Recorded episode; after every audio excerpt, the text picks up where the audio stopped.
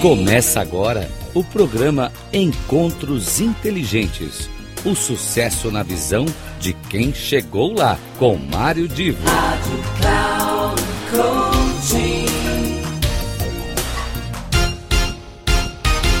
Alô pessoal, tudo bem? Estamos nós aqui dando continuidade àquele papo gostoso com a Cristiana Cajado. Ela e eu estávamos numa conversa muito legal Aí começou um boicote da internet, a internet caía, pifava, a gente tentou continuar, mas não deu certo. E a gente decidiu fazer o seguinte: sabe aquele negócio dos filmes que tem Rambo 1, Rambo 2, Rambo 3? A gente está agora no nosso Encontros, e é ó, o Encontro Inteligente Demais, número 2, com a Cristiana. Ah, vamos retomar da onde parou o Encontro 1. Um no encontro 1, quando deu toda a confusão de internet, estava falando de uma experiência muito legal que ela descrevia, foi ter a lojinha de bijuterias ali na região Mackenzie, na rua Maria Antônia. E, Cristiana, só, é claro, você se apresenta de novo, mas só para retomar, você dizia que estava cansada de tanto fornecedor correr atrás de você pelo sucesso que você teria fazer. Conta aí, vamos dar continuidade na, naquela história. Foi isso mesmo. Na verdade, um, o fato de eu ter um ponto ali atraía os, os fornecedores e uh, representantes de venda. Então, eu não tinha que ir atrás de ninguém. O que aconteceu? Dando continuidade àquele papo, eu comecei na, o processo, eu fazia as peças, no decorrer do meu negócio, eu tive os fornecedores e uh, percebi uh, ao longo do caminho que na minha grande paixão era fazer as peças. Isso foi uma coisa que eu fui percebendo com o tempo. E só a, a compra e venda não me dava tanto prazer. Mas eu gostava muito, assim mesmo. Era um ritmo muito intenso de trabalho e muito divertido. E foi, mas então o que aconteceu? Naquele período, eu administrando meus times, que não eram muito grandes, mas eu tinha as meninas que eu tinha que administrar, me fez querer estudar recursos humanos, porque eu falei, eu preciso entender as pessoas, os funcionários. E, por um caso ou outro, acabei indo parar na Austrália e também acabei trabalhando nessa área do varejo, na Austrália, que era onde eu tinha experiência. É, e... Cristiana, ó, só, vamos lá, vamos ser francos com quem está nos vendo. Não é um caso ou outro que te levou para a Austrália, foi um caso de casamento que te levou para a Austrália. E que na, realidade, que na realidade, por trás disso, tinha toda uma motivação estudantil também, é claro, né? Interessante isso você mencionar, parece que você me leu, porque nesse período do, do, do quiosque, foi muito legal da minha lojinha uh, eu me provar, uh, provar que eu era capaz, porque eu era bem sucedida, mas eu comecei a sentir a minha vida um pouco uh, shallow, vazia. E eu comecei a sentir necessidade de estudar inglês, de estudar mais, aquilo veio bem latente, estudar mais a parte da tecnologia mesmo, computadores, estava começando a ter e-mails mais, e eu não usava tanto isso ainda. E foi interessante, porque a, a minha mudança para a Austrália me deu essa oportunidade, porque aí eu um, foi uma mudança tão grande em tudo que eu falei, bom, agora eu vou fazer todas essas coisas, né? Então eu fiz cursos de, de computador e de inglês, óbvio, né? Uh, acabei estudando espanhol também. E aí, então, estimulando mais o meu cérebro. Tinha sentido falta. E aí, acabei querendo fazer mestrado em recursos humanos. E eu, como a minha natureza, Mário, ela é muito empreendedora. Então, em vez de eu ir trabalhar regularmente como um escritório de, como recursos humanos, eu fui abrir um negócio de career coaching, né, coach de carreira, aí eu fui abrir de recrutamento, e então assim, eu me aventurei diferentes áreas lá, e aprendi muito, mas a vida deu um ciclo interessante, porque a minha, eu percebi que nesse processo todo, Maria, a minha paixão era o que a gente chama de work and life balance, que é esse equilíbrio entre vida e trabalho. E hoje, aí voltando, aí o que, que eu fiz? Eu comecei a me afiliar, me associar, a conviver com pessoas deste mundo, que chamam Health and Wellness, que é a saúde e bem-estar.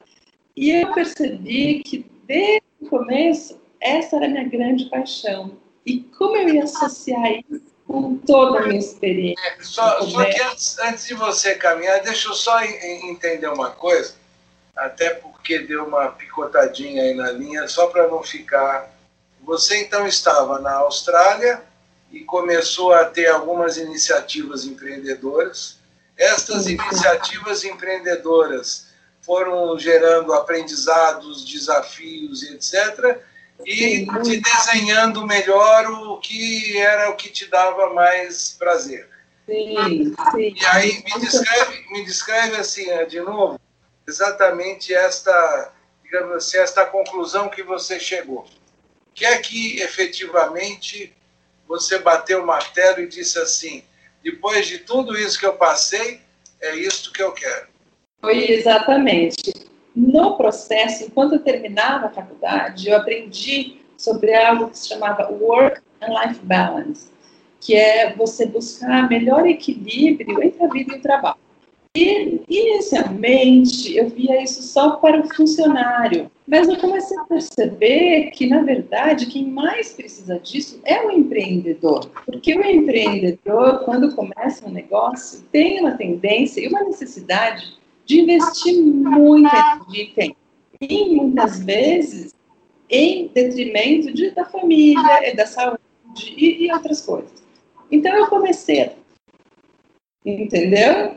É, sabe que eu escrevi um artigo há um tempinho, não faz muito tempo não, mas uh, foi, eu acho que entre o final do ano passado e o começo desse ano, e um artigo que, de alguma maneira, eu me lembro, tem a ver com o que você está falando. Pelo seguinte, quando você pega o empreendedor, é, principalmente do pequeno e médio negócio, é, esta pessoa, este empreendedor ou empreendedora, ele em alguns instantes do dia ele é o empresário, ele é o dono.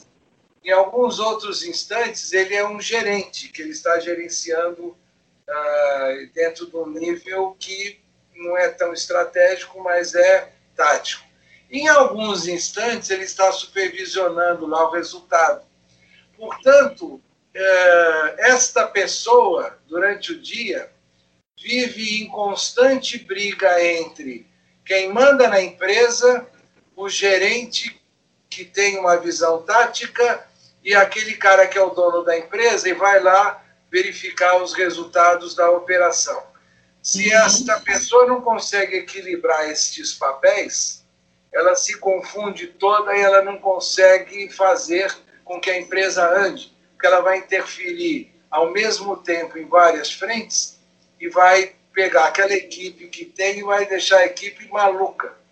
Então, o gestor, o empreendedor, o, cara que olha a operação, apesar de ser a mesma pessoa, representa diferentes papéis, tem que tomar muito cuidado, porque senão a empresa não dá certo. Ao contrário, se ele conseguir equilibrar isso, ele consegue, ao mesmo tempo, levar um pouco de harmonia também para o seu papel de pessoa, de família, de pai, de marido, etc. É, é um negócio, é uma abordagem muito interessante essa. É isso mesmo. Eu não tinha visto por este lado. Eu estou achando muito interessante o seu ponto de vista. Eu, o meu ponto de vista sempre foi muito da carga, um, da carga excessiva de responsabilidade, de horas, de trabalho. E na Austrália eles chamam uh, wear too many hats, né? Então você está com muitos chapéus, literalmente, e fica no final uh, burnout, né? Então você pode ter uma burnout é conhecido em português, né? Você vai. Você ainda está com dificuldade de falar em português, de encontrar palavras assim? Estou tentando brincar, brincar, brincar. Agora eu tive dificuldade. Trazer, brincar. Eu estou tentando trazer os termos, porque muitos eu estou vendo aqui. Então, eu estou trazendo no caso de serem, já, já ter, estarem sendo utilizados aqui. Eu sei que o burnout já é utilizado aqui. Já, já. É, para quem então, não nos acompanhou na primeira, na primeira vez, né, na primeira gravação, só para só sintonizar, a Cristiana ficou, é, foi para a Austrália, ficou 17 anos lá, sofreu quando chegou para se adaptar com o inglês australiano, que é bem mais é, complexo, ou mais chato, digamos assim, para as pessoas que falam inglês americano, inglês da Inglaterra. Tem, tem muita coisa no inglês australiano, da Nova Zelândia também, que não, não é dos mais fáceis para a pessoa se integrar. Depois, ela pegou o ritmo. 17 anos depois, volta para o Brasil, faz um ano e agora está apanhando para trazer na mente algumas palavrinhas e algumas expressões em português. Foi por isso que eu quis provocar a Cristiana. Muito verdade. Mário, você, você é extremamente. Estou uh, impressionada, a sua inteligência e a sua perspicácia. Estou tão curiosa para perguntar de você, mas eu vou contar um pouquinho Pode As, perguntar você... o que quiser, menos pedir dinheiro emprestado. Ah, então, Mari, você é do RH, por acaso? Não. Ou de, você é do RH ou de área da, de ah, pessoa? Deixa, sabe o que acontece? Ah, como você vê, eu tenho cabelos brancos. E quem tem cabelos brancos e está na vida do trabalho, eu comecei a trabalhar assim como office boy, então, eu já tenho hoje mais de 50 anos de atividades uh, profissionais, tendo começado como office boy, me desenvolvido, então gerenciei equipes. Uh, a minha, digamos assim, a minha expertise, o meu olhar maior sempre foi para a gestão do negócio numa ótica do negócio, do marketing, da, da comunicação, da relação empresarial com as outras instituições, da, da questão corporativa. Agora, é claro que quando você vai assumindo cargos executivos, você vai se vinculando, ainda que tenha muitas vezes um foco numa área específica, você vai se vinculando também com outros aprendizados. E no desenvolvimento Sim. da carreira, com pós-graduação, com mestrado, doutorado, a gente acaba olhando todos os tipos de atividades que fazem parte do contexto da empresa, aliás, não só da empresa, né, da gestão privada e da gestão pública. Então, hoje eu tenho, eu tenho a certificação internacional em inteligência emocional, em axiologia de competências, eu consigo transitar bem dentro do universo do, dos recursos humanos, já dei treinamento, formação de equipe, trabalho com liderança de alta performance, mas como eu disse, a partir de um certo instante, a gente acaba tendo, por experiência e por formação teórica, acadêmica e também pela prática, um, um mistureba, uma miscelânea de Sim. habilidades de gestão. Então, RH, eu diria que uh, eu, eu, consigo transitar bem dentro desse meio. Entendi. Respondi a tua dúvida? Oi? Você estava doida para perguntar, perguntou, respondi, pronto. Ótimo, ótimo. Ah, eu estava louca para saber mesmo. Você já tinha me contado um pouquinho. Então, é, o que eu estava falando? Estava contando do, da parte do. Ah, então, do, do empreendedor, é, tendo que, que, quando a empresa vai crescendo, até ele ter a pessoa específica para cada área, ele realmente tem que fazer várias áreas, não tem como, como você acabou de descrever. Então, o grande desafio, muitas vezes, para o empreendedor é ter este equilíbrio entre a vida e o trabalho, não é mesmo? Ou até como você descreveu, dentro da empresa, nas nos diferentes departamentos. Então, isso virou para mim uma grande paixão. E aí eu fui desenvolvendo isso e fui tentando implementar isso de uma maneira uh, que eu implementasse mais para os empreendedores e não tanto para os funcionários o meu grande medo era criar conflito com os, com os, chefes, né, com os patrões, com as empresas, que poderiam associar essa minha necessidade do equilíbrio com preguiça, né? Porque nós temos, queira ou não, é um assunto um pouco polêmico ainda. Mas quando nós estamos falando com, os empreendedores, é uma, eles são os donos do negócio, eles tomam as decisões. Então, um, e nesse meio, no, nesse tempo, acabei nesse ambiente do Health and Wellness, que é a saúde e o bem-estar, que me fez perceber que através de melhor saúde e bem-estar, tanto para o funcionário quanto para o empreendedor, nós aumentamos a produtividade. E hoje é isso que eu promovo através das palestras, consultoria, o bem-estar. Eu, eu, ah, eu, vou querer entrar já, já na, na palestra, mas só uh, eu quero fazer aqui, de vez em quando eu dou meus pitacos, porque tem alguns recados que eu acho importante uh, que a gente pontue no momento. Né? Você falou de algo que é esta a pessoa que vai conseguindo um funcionário aqui ou conseguir aí contrata outro ali, ou seja, vai se cercando de um apoio profissional para desenvolver o seu negócio. E uma das coisas que os gestores devem evitar, e aí não só o dono do negócio, mas os gestores em geral, as lideranças em geral, é pensar assim: o dia que eu tiver tal coisa, aí a minha equipe está pronta, ou a situação está normalizada, ou aí eu vou poder fazer tal coisa. É, na, na vida pessoal, na vida profissional e nas empresas, não existe este dia perfeito em que você tem tudo organizadinho e que você pode falar agora isso está garantido. Não existe nada garantido. Então, a, a inteligência gerencial é você conseguir trabalhar com os recursos que você tem, tentar trazer recursos que complementem, mas estar sempre pensando, ah, pelo menos desenhando cenários e olhando na incerteza do dia seguinte, como é que aquela equipe, em eventuais carências, eventuais problemas, você vai poder continuar dando o, o avanço que a empresa necessita. E, então, uh, isso gera normalmente nos gestores um processo de ansiedade, um processo de pressão, é o que, no extremo, né, gera inclusive o que se chama de uh, presenteísmo. É a pessoa que está presente no trabalho, é, absenteísmo é quando ela falta muito. É quando ela está presente no trabalho, mas ela mentalmente está viajando está fora, está pensando em outras coisas. Ao contrário, uhum. você tem aquele que pensa tanto no dia a dia, no que vai acontecer, no que pode acontecer, nos riscos que eu tenho, que ele chega uma hora que ele explode. Então, esse trabalho de tentar arrumar o equilíbrio, a harmonia, o pensamento é, que, que faça com que a pessoa equilibre a vida doméstica, a vida empresarial, as demandas, é realmente o trabalho que a Cristiana está se dedicando.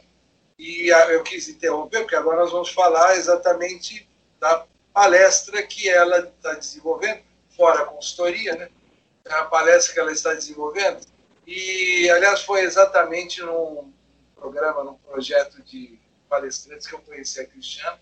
Achei muito interessante o trabalho dela. E agora, Cristiano, eu vou te fazer uma pergunta bem direto ao ponto.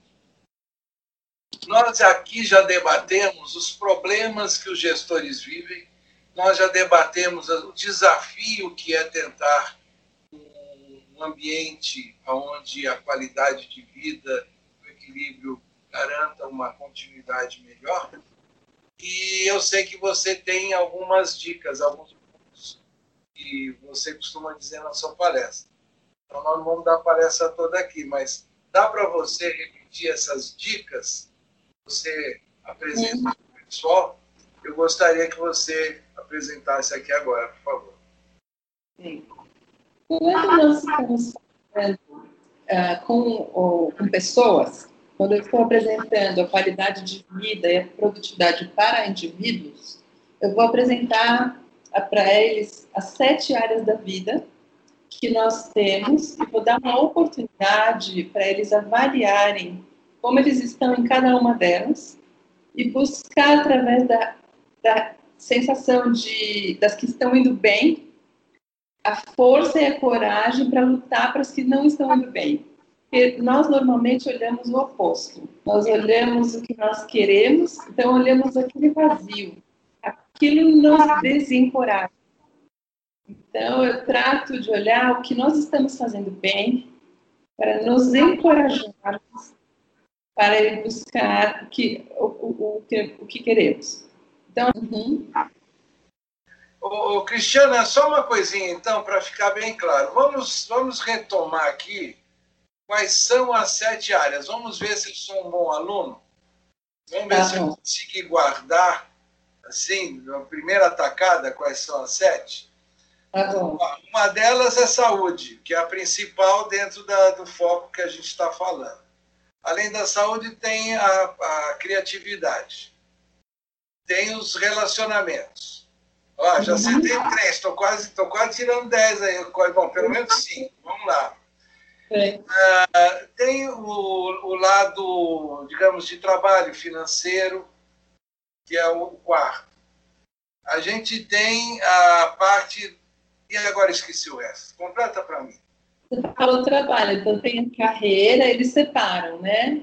ele separa a carreira do trabalho, do, do, do, das finanças. Então, você fez até agora saúde, aí você falou do... Criatividade, relacionamento, trabalho, finanças...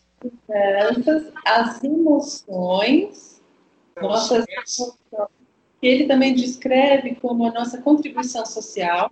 Então, por exemplo, no caso de nós sermos palestrantes, essa é, inclui aí como você contribui, o quanto você é um líder no seu, no seu ambiente, né? o quanto você traz novas informações.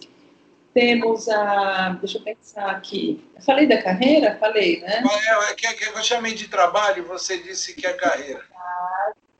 Espiritualidade e relacionamentos, que são Relacionamentos podem ser até tanto amoroso como familiar, como seu relacionamento com as pessoas que você. seu networking, né? Então, e aí você disse que aplica um determinado tipo, uma metodologia, algumas ferramentas, e que o pessoal Sim. gosta muito. Foi nesse momento que a, a internet deu uma outra sacaneada na gente. Então vamos por aí. E você disse a turma gosta muito. O que, que você ia falar nessa hora? O que, que é isso, um, Mário? O que, que é, acontece? É um processo, esse é um processo de autoconhecimento. Porque através da análise dessas sete áreas, você vai olhar.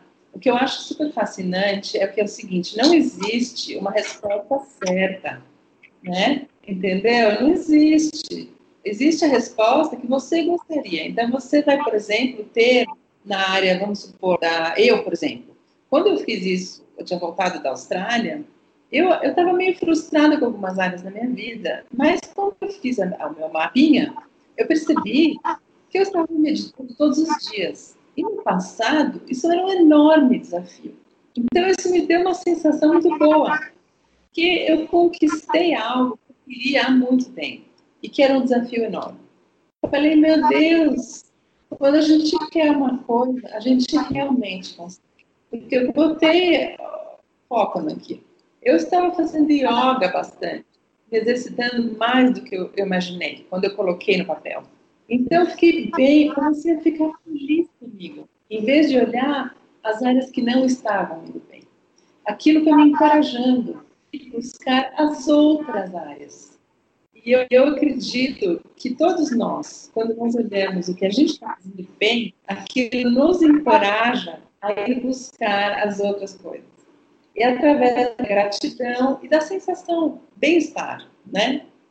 Aí, como isso, então, isso é no nível individual, que é através da gratidão, através de nós sairmos um pouco daquele piloto automático, praticarmos o mindfulness, que é estar presente, consciente de como você se sente, no que você faz, e o autoconhecimento, que é o processo de entender, no fundo, qual que é o mapa da sua vida, onde você está em cada área, porque aí você pode olhar e falar, ah, eu gostaria de melhorar aqui ou ali, mas aí você tem informações à sua frente, não é só na, uma coisa na sua mente que passa correndo. São dados ali escritos, você pode olhar. E aí você pode fazer daqui a seis meses, daqui a um mês de novo o mapa e comparar a sua evolução. Pode fazer isso de uma forma né? Então, uh, no entanto, quando eu trago isso para uma empresa, o que é minha ponto de vista? É você olhar o departamento que precisa de ajuda e também ver o que está dando certo primeiro. Em vez de a gente falar, precisamos vender mais, precisamos mais produtividade, esse time não está motivado, essa empresa ainda está viva, essas pessoas ainda ganham salário, uma coisa ainda funciona lá. Então, eu quero que você me conte, você, Mário, você tem um time que você quer que melhore. Eu vou virar para você, Mário, primeiro você me conta o que, que seu time faz que você está orgulhoso. Porque aí a gente vai lembrar que você está fazendo alguma coisa direito, primeiro, para você e para eles. Isso é essencial. E aí a gente vai ou copiar essa fórmula para os outros lados, isso depende, cada, cada caso é um caso. Mas a gente vai base, se basear nessa premissa, de que alguma coisa você está fazendo de E aí a gente. A, a, ideia, a ideia de que a gente tem que encontrar uh, os pontos fortes em cada, em cada foco que a gente está estudando, né, em cada área, departamento, seção, chame como quiser. A gente ter que encontrar os pontos fortes. E a partir desses pontos fortes, eh, tirar a energia, os conhecimentos, Sim. As habilidades, motivações para corrigir os outros. Né? Isso dentro de um ambiente empresarial envolve sempre o comando maior, né? o gestor que quer fazer e os líderes que de alguma maneira se harmonizam para que o objetivo seja alcançado. E aí é claro que a gente é, é esse equilíbrio ele vem de pegar as sete áreas de cada pessoa que está naquele ambiente e tentar ver como é que isto cria uma sinergia também, né? E essas sete áreas de cada uma podem estar em conflito. Então, Mário, aí, no caso da, do RH, da empresa, está tão aberta a, a trazer realmente o bem-estar para o funcionário, eu vou mais, eu vou além. Aí a minha proposta é a seguinte, que você analise, em vez de dar simplesmente bônus ou dias off para os funcionários, você vai descobrir o que cada um precisa. Um é uma mãe que tem as da tarde para buscar o filhinho. A outra é uma pessoa o marido mora longe, então ela precisa um dia mais na semana porque é quando está em casa. É, outro que precisa, mora muito longe, que prefere trabalhar um pouco de casa e usar o computador, viajar menos. Então, cada pessoa tem sua necessidade e adequar os bônus ou os benefícios ou a qualidade no trabalho a cada indivíduo. Em vez de tratar, de todo mundo se adequar a que a empresa resolveu oferecer. E isso, a, a pessoa, o que você faz para o indivíduo? Ele vai se sentir ouvido, importante, reconhecido, valorizado. E isso transforma a produtividade de uma maneira que é até difícil mensurar, né, medir. Mas existem, obviamente, muitas pesquisas. Diminui a, o absenteísmo, que você falou, né? diminui o estresse, diminui a frustração no trabalho, e então, é, é, eu acredito que seja essencial né, para o homem, para, para sucesso. Dentro da, dentro da nossa né, da nossa proposta aqui, da, da, da, nossa conversa, a gente acabou dando assim os pontos principais né, da sua abordagem, né, como, é que, como é que você conduz isso. E, bom, Estamos aqui chegando ao final de mais esta gravação e eu passo para você, Cristiana, a, dar aí a despedida, as palavras finais desta nossa conversa, que foi bastante legal e, como eu sempre digo, um encontro bastante inteligente. Não posso ser mais um prazer enorme, muito obrigada pela oportunidade, pelo papo extremamente agradável. E é, você não escapa, ainda vou fazer mais perguntas para você no futuro. Tá bom? Tá bom, então.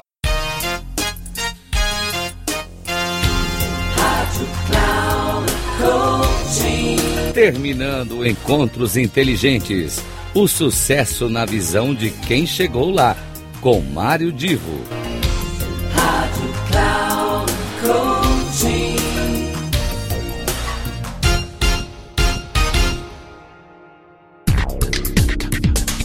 Não perca Encontros Inteligentes.